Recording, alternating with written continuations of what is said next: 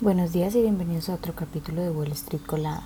Hoy martes 28 de noviembre los futuros del Dow Jones bajaron un 0.3%, los futuros del S&P 500 bajaron un 0.1% y los futuros del Nasdaq bajaron un 0.2%, mientras que los futuros del petróleo estadounidense subieron un 1.3 hasta los 75.85 dólares el barril y los del Bitcoin subieron un 1.01%.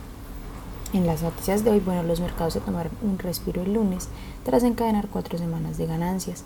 Las acciones han subido en las semanas transcurridas desde, que el rendimiento del Tesoro a 10 años retrocedió desde la marca del 5% que alcanzó brevemente en el mes de octubre. Sin embargo, el Dow y el S&P 500 y el Nasdaq empezaron la semana a la baja. Las acciones de comercio electrónico recibieron un impulso en las operaciones del lunes tras las ventas récord del viernes negro y las sólidas previsiones que se crearon para el Cyber Monday. Las acciones de Etsy que cotiza con el ticker ETSY y las de Warfare que cotiza con el ticker W cerraron con subidas del 3 y el 7% respectivamente, mientras que Shopify que cotiza con el ticker SHOP cerró casi un 5% al alza. Los precios del crudo llevan cinco semanas consecutivas a la baja, la mayor racha de pérdidas desde el 2021, pero esto podría cambiar si los operadores sopesan las probabilidades de que la OPEP aplique nuevos recortes de producción en su reunión de este jueves. Arabia Saudí habría pedido que los miembros de la OPEP que, que reduzcan sus cuotas de producción de petróleo en un intento por impulsar los mercados globales, pero algunos miembros se han resistido hasta el momento. En otras acciones, en otras noticias, las acciones de iRobot, que cotizan con el ticker IRBT, bajaron un 17% el lunes, después de que el organismo antimonopolio de la Unión Europea advirtiera que la adquisición prevista de la empresa por parte de Amazon, que cotiza con el ticker AMZN, plantea problemas de competencia.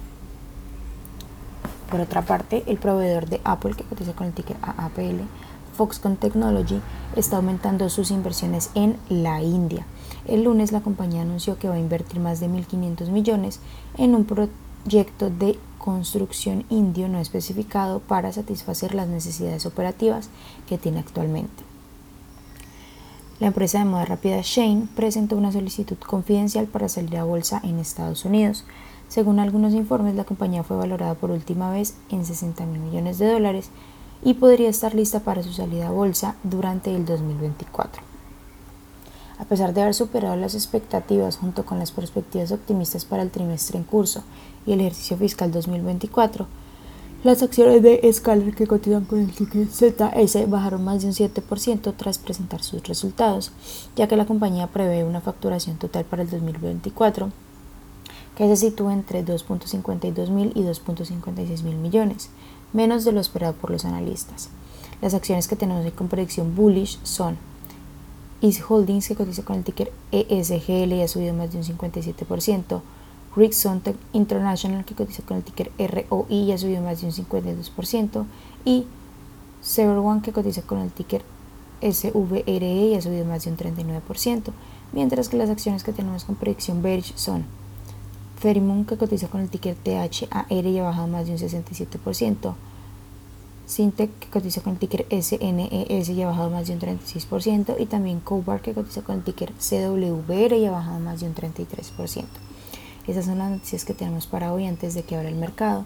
Les recuerdo que pueden encontrarnos en todas nuestras redes sociales como arroba Spanglish Trades, pero además de eso también visitar nuestra página web www.spanglishtrades.com para que no se pierdan ninguna noticia en actualización del mundo de la bolsa de valores, por supuesto como siempre en español.